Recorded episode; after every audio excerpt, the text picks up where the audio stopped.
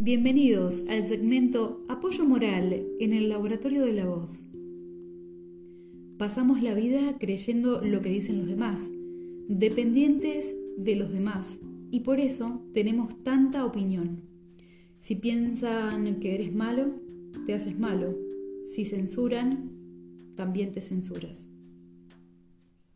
Esto genera una esclavitud, una esclavitud muy sutil si quieres que te consideren bueno, noble, guapo, inteligente, tienes que hacer concesiones, compromisos con las personas de las que dependes. Y surge otro problema, porque tantas personas llenan tu mente de opiniones, de opiniones distintas, opiniones opuestas.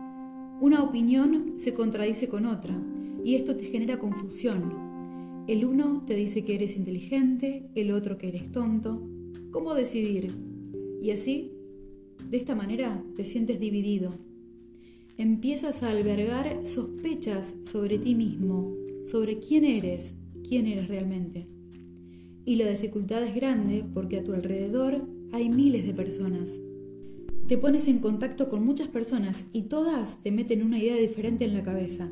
Y nadie te conoce, ni siquiera tú mismo de modo que todo se lía en tu interior, todo se complica.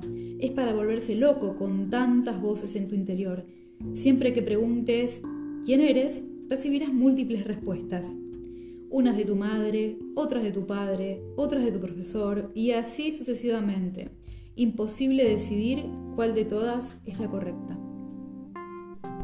Pero entonces, ¿cómo tomar una decisión? ¿Cuál es el criterio? Ahí es donde nos perdemos en el desconocimiento de nosotros mismos. Porque cuando dependes de los demás, te da miedo adentrarte en la soledad, porque en el momento que te adentras en ella, empiezas a tener miedo de perderte. En primer lugar, no te tienes a ti mismo, pero el ser que has creado con las opiniones de los demás, sea cual sea, tendrás que abandonarlo. Sí, tendrás que dejarlo de lado. Por eso te da miedo ir al interior. Cuanto más profundizas, menos sabes quién eres, de modo que te estás acercando al conocimiento de ti mismo y antes de que eso ocurra tendrás que abandonar todas las ideas sobre tu ser, sobre quién sos. Surgirá una laguna, una especie de vacío, una nada. No serás nada, te sentirás completamente perdido, porque lo que sabes ya no tiene importancia y así no se puede seguir adelante. Y aún no sabes quién eres. Los místicos cristianos llaman a este estado la noche oscura del alma.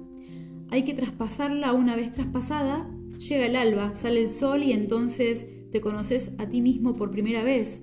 Con el primer rayo de sol todo se realiza, los primeros cantos de los pájaros por la mañana y todo se alcanza. Créeme que realmente todo, todo se alcanza.